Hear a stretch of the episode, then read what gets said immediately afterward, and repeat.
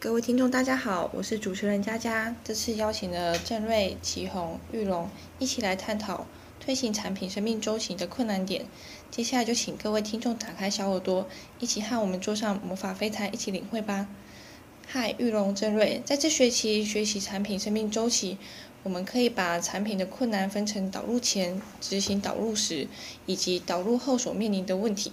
你们来与分呃观众呃一起分享一下，导入前会面临什么困境呢？实施 POM 系统的目的一般是基于公司战略或者信息化需求。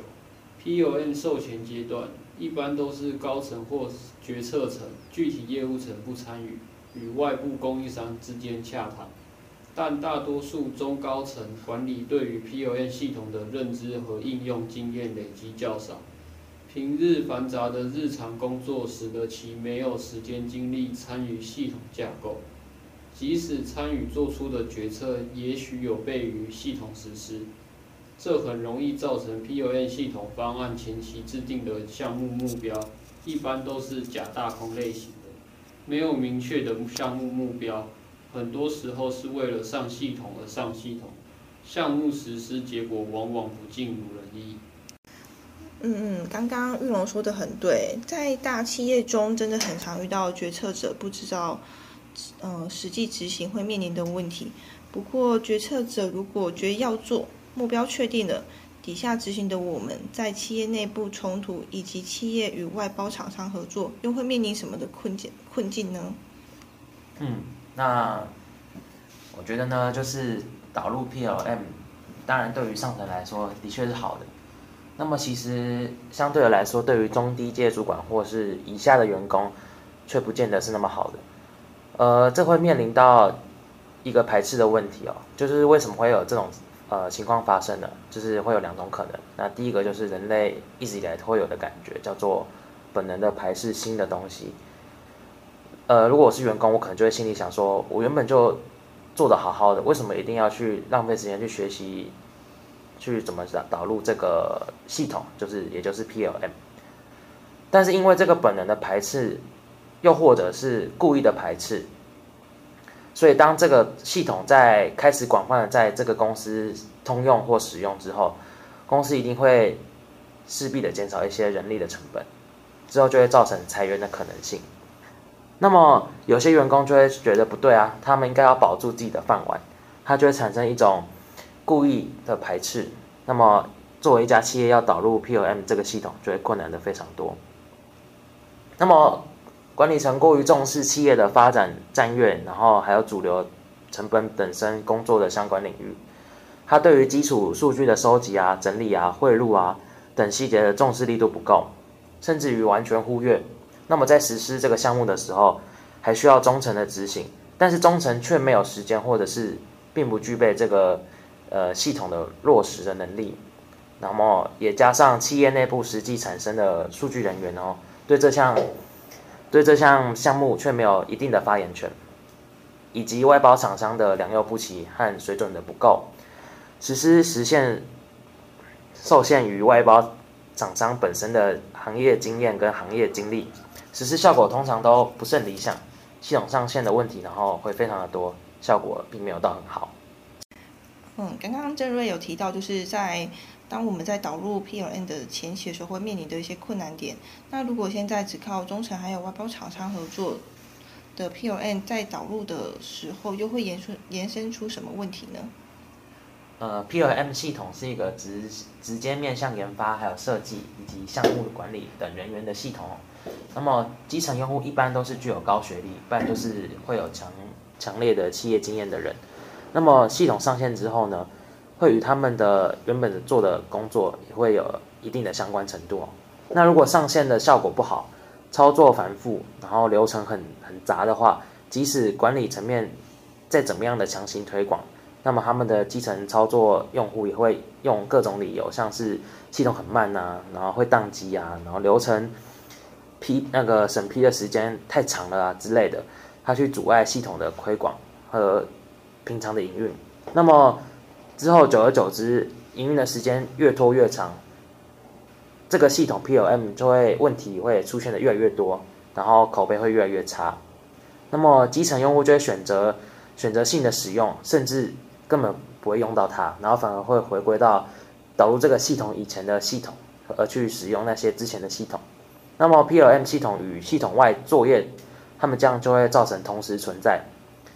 而且就会造成数据源并非是唯一的一个。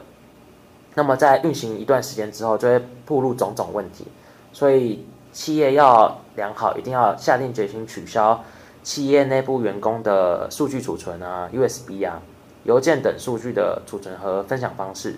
确立 PLM 系统的数据中心位置。那么，在建立准确可靠的唯一数据源之后，当然只靠 PLM 数据中心化还是不够的，因为企业是会永续经营的，它时间一拉长，一定会出现很多很多的 bug，所以需要企业本身长期的持续的投入、优护、呃维护以及优化。好，谢谢，就是玉龙还有郑瑞的分享啊。其实从上面我们就可以知道说，其实导入前、中、后，其实会在不同的关卡上会面临不同的问题。那其实我们也知道说，大企业它是具有较有呃规模，还有制度都是呃相较来说是比较完善的。那呃他们在金源方面也是比较充足的，所以其实他们在导入 PON 系统是比较没有问题的。对，那其实，在台湾的呃企业来说，其实是以中小企业为大多数。那他们对 PLN 导入又有什么困难点呢？那这边呢，就是请祁宏再帮我们分享一下，然后给一些建议给这些中小企业。小企业也想要资讯化，只是泡沫化的梦魇也犹在。金融海啸的憧憬浪潮未退，现今又面临全球性的不景气，使得公司对于大举投资却是望之不。更何况，现今资讯科技演化的速度比我们学习的速度还要快很多。面对如此多样性且无法掌握的新技术，以及未来有不确定的投资，这对于资源有限的小型企业来说是十分困难的抉择。中小企业应该如何才能投资正确的地方？又应该如何随着世界一起进步呢？企业的演进无非是一方面充分的了解自己。另一方面，掌握薪资，进而对未来制定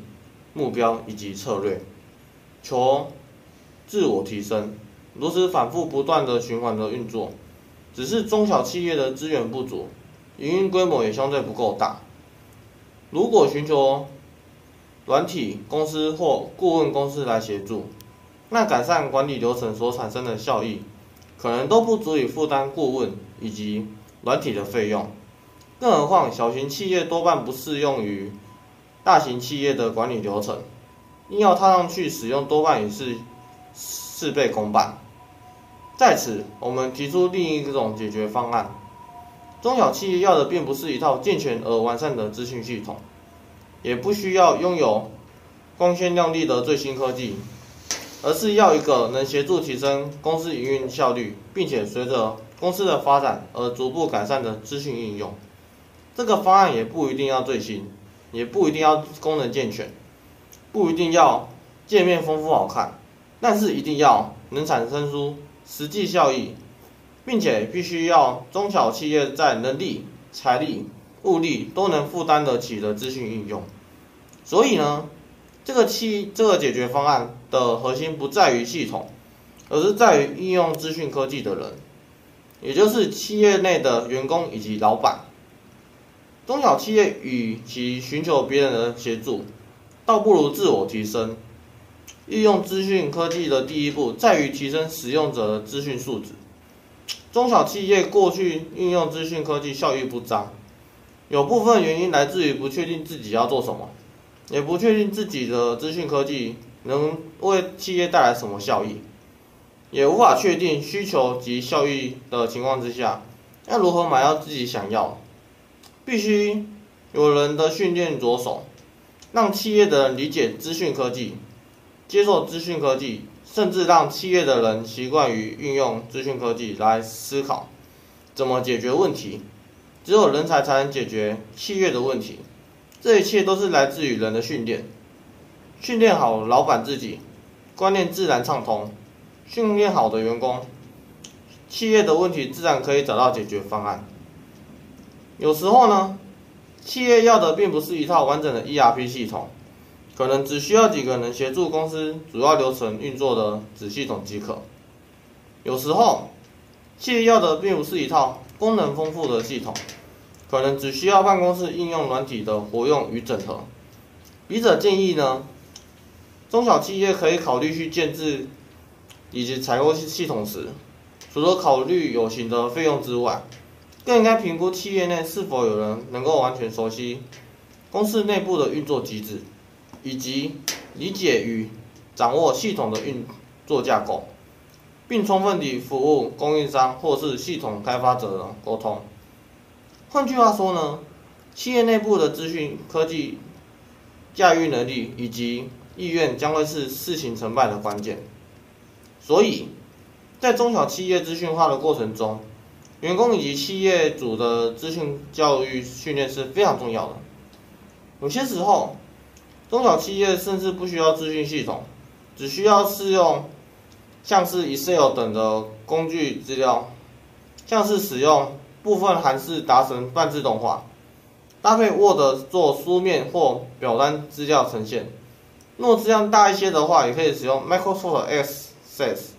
当做小型的资料库，如此即可满足大部分中小企业的运作需求，且成本也相对降低许多。